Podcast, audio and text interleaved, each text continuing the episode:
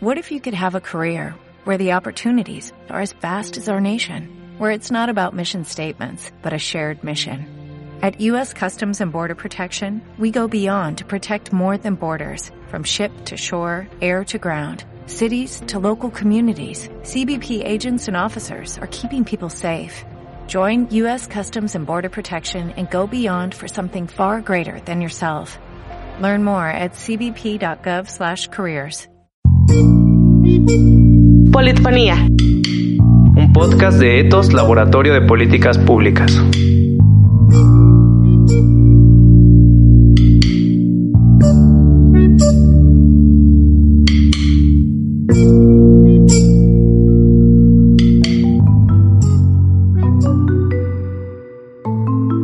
Bienvenidos a este episodio de Politfonía, el podcast de Etos Laboratorio de Políticas Públicas.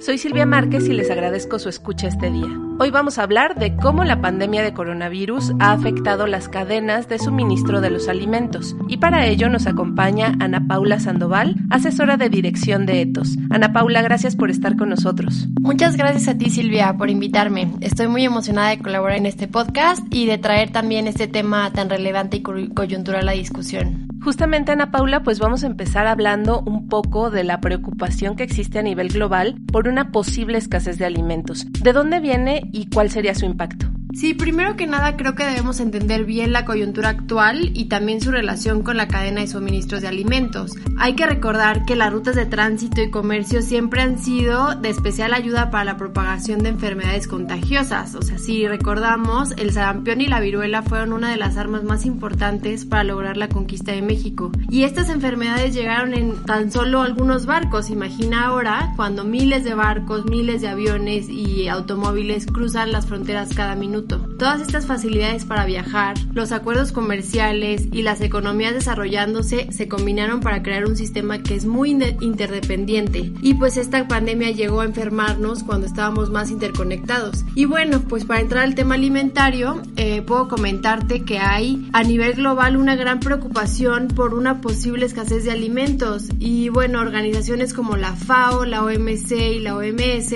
ya han señalado que si los países productores de alimentos y básicos retienen sus cosechas por temor a la escasez, podría venir una disrupción en la distribución de alimentos que podría ocasionar volatilidad en los precios. Y bueno, como te comentaba antes, estamos tan interconectados que cualquier disrupción en esta cadena este, podría traer afectaciones graves y por supuesto afectaría especialmente a aquellos países que están en desarrollo. Y justamente, ¿qué pasaría con estos cultivos que están previstos para la temporada de primavera-verano? Pues hay diferentes tipos de disrupciones y estos cultivos, particularmente los primavera-verano, se van a ver muy afectados. Por ejemplo, en México, más de la mitad de la superficie agrícola se destina a este tipo de cultivos. Y bueno, entre los productos que, se, que destacan de esta temporada están muchos de los alimentos básicos para nuestro consumo diario, por ejemplo, el jitomate, la lechuga, la calabaza. Estos productos o los que dependan de ellos como materia prima son intensivos en mano de obra. Ese es un primer punto importante, porque esto los va a afectar si los trabajadores, por ejemplo, que están recolectando, se enferman o si se endurecieran las medidas de distanciamiento social en el campo, estas cosechas se van a quedar sin recolectar. Otro punto importante es que dependen de otras cadenas, por ejemplo, si falla la distribución de fertilizantes y hay reducción o inactividad en el servicio de transportes, también se verán muy afectados. Estos dos puntos que te mencionaba van a ocasionar desabasto y descomposición de alimentos, lo que a su vez va a ocasionar aumento en los márgenes de pérdida y también el desperdicio.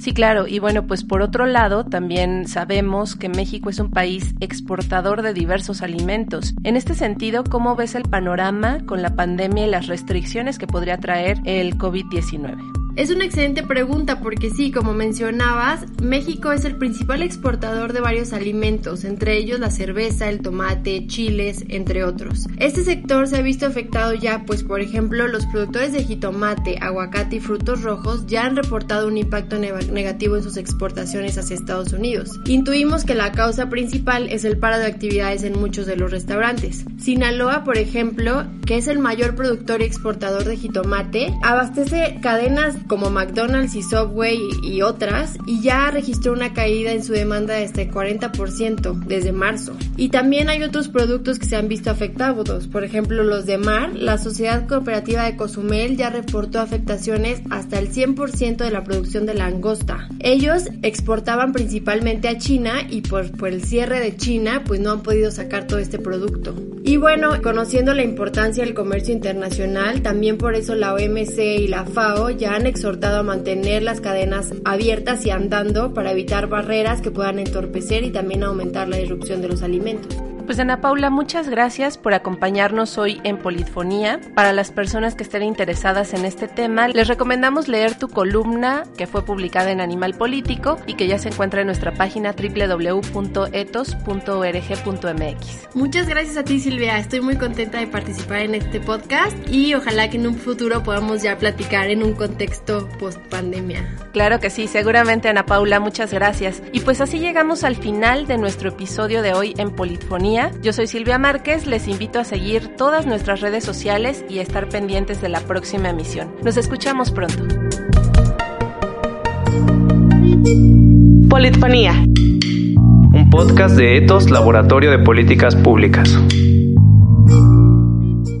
¿No se merece tu familia lo mejor? Entonces, ¿por qué no los mejores huevos? Ahora, Egglands Best están disponibles en deliciosas opciones. Huevos clásicos, de gallina libre de jaula y orgánicos de Egglands, que ofrecen un sabor más delicioso y fresco de granja, que le encantará a tu familia. En comparación con los huevos ordinarios, Egglands Best contiene la mejor nutrición como 6 veces más vitamina D, 10 veces más vitamina E y el doble de omega 3 y B12. Solo Egglands Best. Mejor sabor, mejor nutrición, mejores huevos. Visita egglandsbest.com para más información.